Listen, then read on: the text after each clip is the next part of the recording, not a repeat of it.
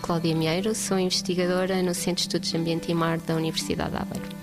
O projeto NanoReprotox tinha o objetivo principal de aumentar o conhecimento acerca da toxicidade das nanopartículas em organismos marinhos, nomeadamente na reprodução.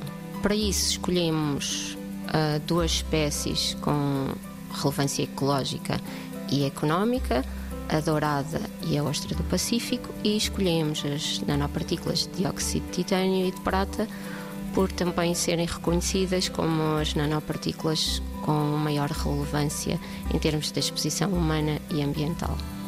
Nós concluímos que estas nanopartículas têm um efeito moderado na reprodução destes organismos, mas em, em particular na ostra.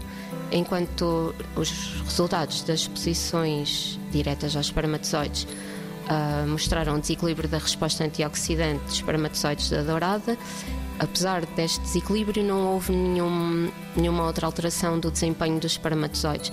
Mas na ostra vimos que no caso do titânio a integridade do DNA diminuiu e no caso da prata a mobilidade diminuiu ou seja, esta espécie parece ser mais uh, suscetível a estas nanopartículas do que a dourada.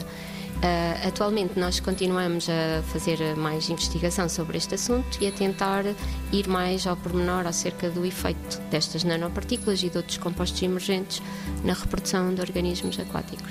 90 Segundos de Ciência é uma produção conjunta Antena 1, ITQB e FCSH da Universidade Nova de Lisboa, com o apoio da Fundação para a Ciência e a Tecnologia.